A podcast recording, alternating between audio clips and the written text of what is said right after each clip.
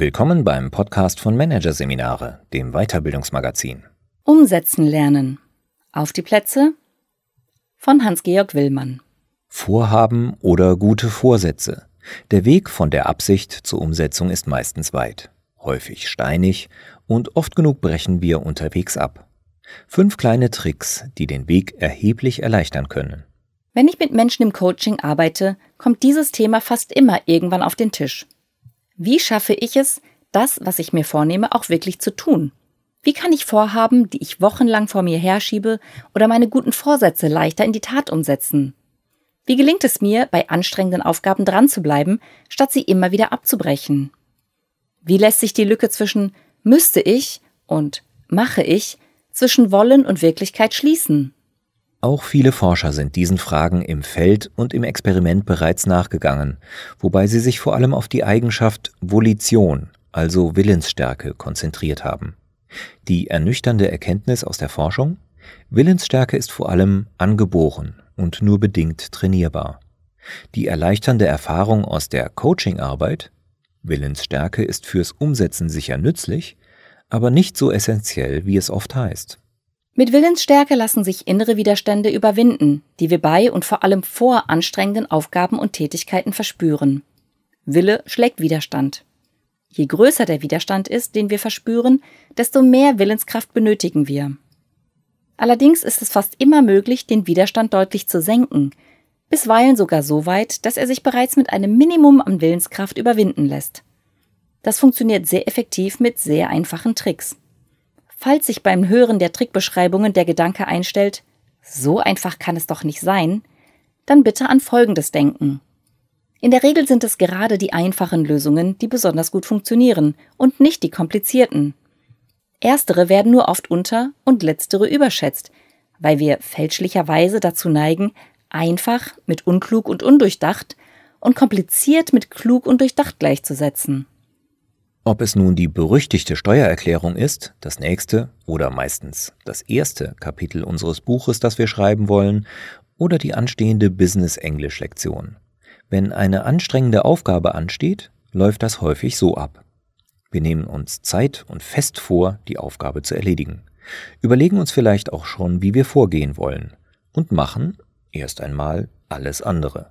Mails beantworten, telefonieren, duschen, ja sogar Fenster putzen oder den Keller aufräumen. Wir suchen uns Aufgaben, die leichter und schneller zu erledigen sind, uns aber trotzdem das Gefühl vermitteln, etwas erledigt zu haben. Und das ursprüngliche Vorhaben? Mit dem haben wir dann häufig nicht einmal angefangen. Die größte Hürde im Umsetzungsprozess besteht darin, loszulegen. Um diese zu nehmen, bedarf es oft einer großen Portion besagter Willenskraft. Oder wir gehen an der Hürde eben einfach vorbei. Indem wir uns sagen, ich mache das jetzt zehn Minuten lang. Dann höre ich auf, wenn mir danach ist. Wir fangen mit der Aufgabe also nicht ganz an, sondern machen nur den ersten Schritt. Wir fangen sozusagen damit an, anzufangen. Damit reduzieren wir die erwartete Anstrengung erheblich und im gleichen Maße auch unseren inneren Widerstand.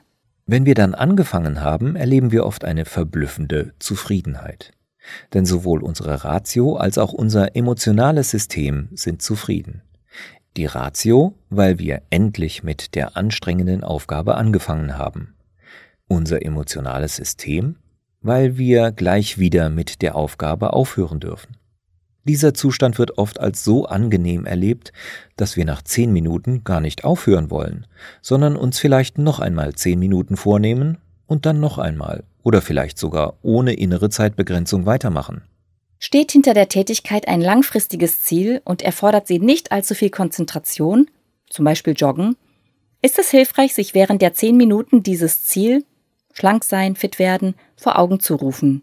Dadurch kann das Zufriedenheitsgefühl und die daraus entstehende Sogwirkung der Tätigkeit noch verstärkt werden.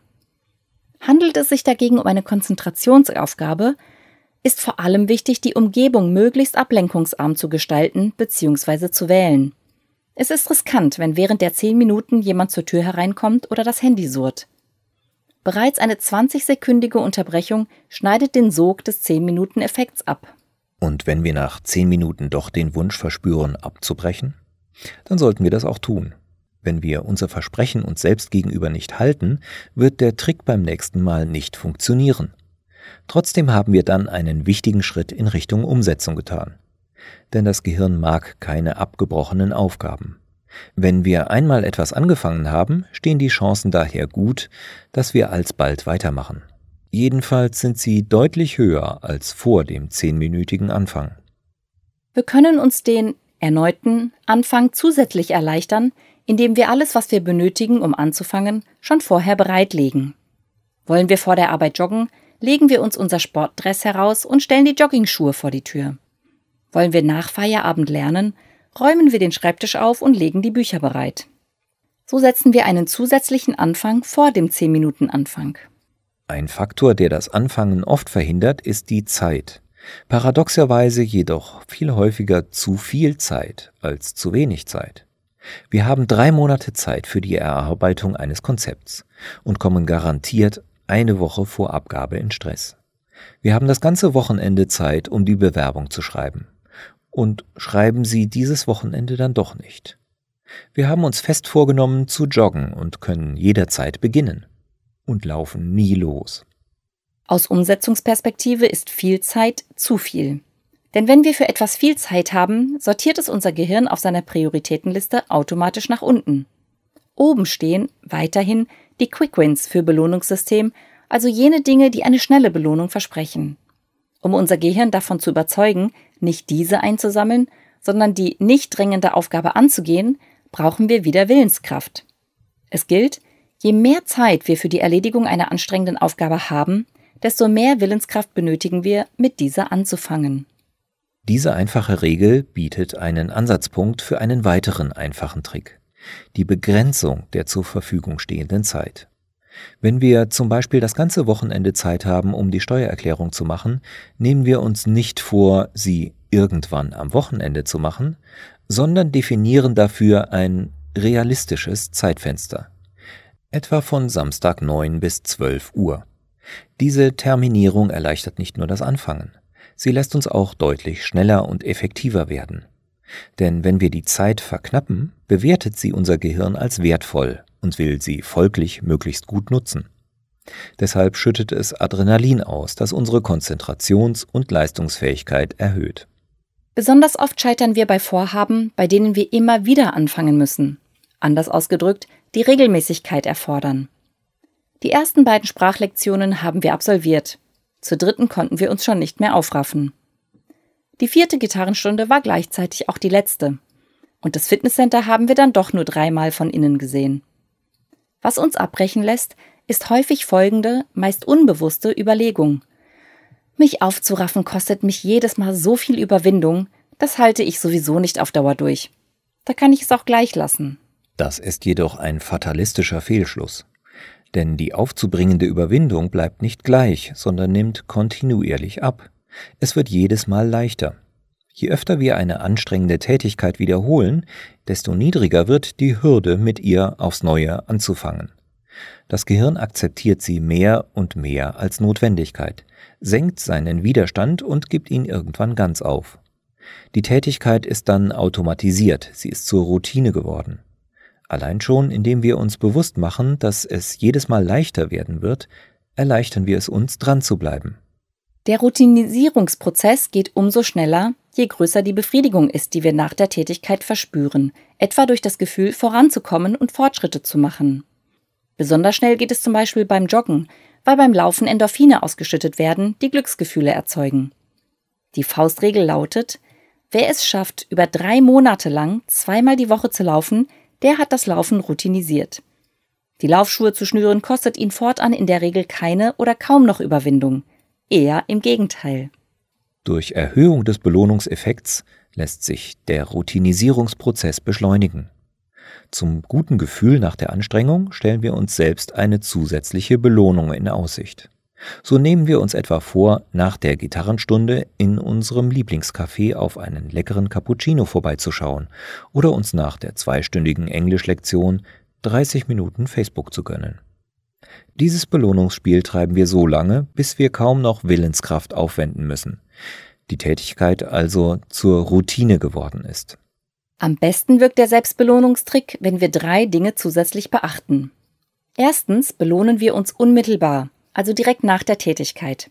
So verknüpft unser Gehirn Verhalten und Belohnung am engsten. Zweitens belohnen wir uns unregelmäßig. Also einmal Fernsehen nach dem Sport, einmal nicht. Das nächste Mal ein gutes Buch lesen, dann wieder nicht. Wenn wir uns dagegen immer und immer gleich belohnen, nimmt die Belohnungswirkung schnell ab. Drittens belohnen wir uns angemessen. Wir gönnen uns also nicht für jede halbe Stunde anstrengender Tätigkeit erst einmal eine Stunde chillen vor dem Fernseher. Zu große Selbstbelohnung für eine kleine Anstrengung wirkt auf unser Gehirn eher demotivierend. Wenn wir wohlgeplante Vorhaben nicht in die Tat umsetzen, liegt das oft an unvorhergesehenen Ereignissen. Ein Beispiel? Wir haben uns vorgenommen, abends nach der Arbeit noch für eine bevorstehende Prüfung zu lernen. Schließlich wollen wir unseren nebenberuflichen Master sehr gut abschließen. Wir wissen, welcher Lernstoff ansteht und haben uns ein realistisches Zeitfenster gesetzt.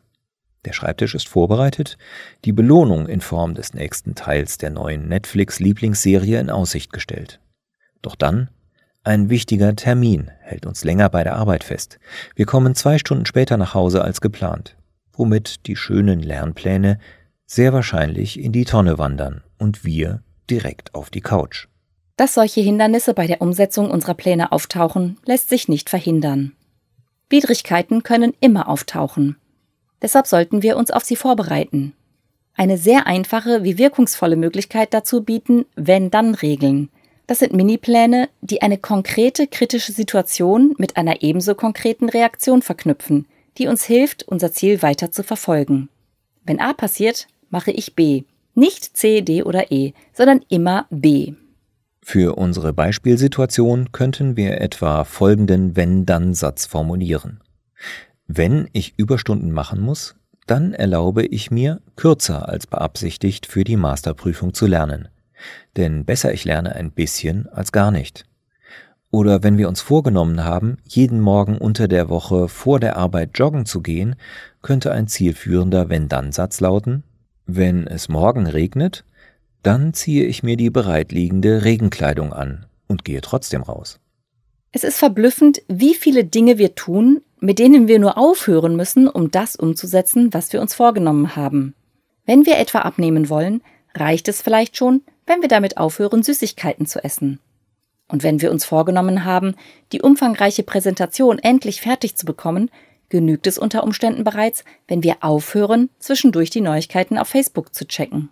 Leider ist es jedoch gar nicht einfach, mit etwas aufzuhören, das uns schnelle Belohnung verspricht.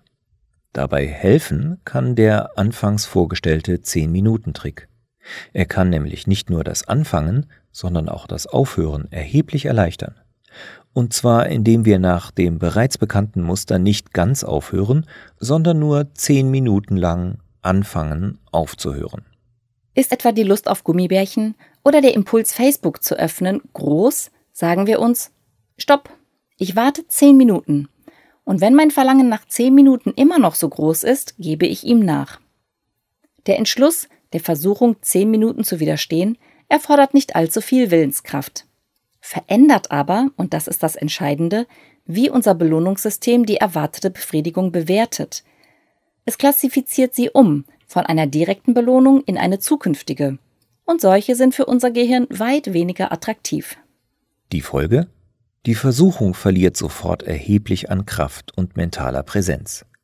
Die Chance ist groß, dass sie sich komplett verflüchtigt und wir nach zehn Minuten nicht einmal mehr darüber nachdenken, die Gummibärchentüte aus dem Schrank zu holen oder Facebook zu öffnen. Vor allem dann, wenn wir uns während dieser Zeitspanne das Ziel ausmalen, das wir erreichen wollen, also etwa fit und schlank sein oder mit einer hervorragenden Präsentation die Kollegen zu überzeugen. Und wenn die Versuchung nach zehn Minuten doch nach wie vor groß ist, in diesem Fall gilt es wieder, unser Versprechen uns selbst gegenüber zu halten und uns der Versuchung hinzugeben, denn sonst funktioniert der Trick beim nächsten Mal nicht mehr. Zudem würden wir jedes Mal uns selbst gegenüber an Glaubwürdigkeit verlieren. Dass wir unser Gehirn bzw. uns selbst etwas austricksen, um uns das Umsetzen zu erleichtern, heißt nicht, dass wir uns selbst belügen sollten. Im Gegenteil, die Tricks funktionieren nur, wenn wir dabei stets uns selbst gegenüber ehrlich bleiben.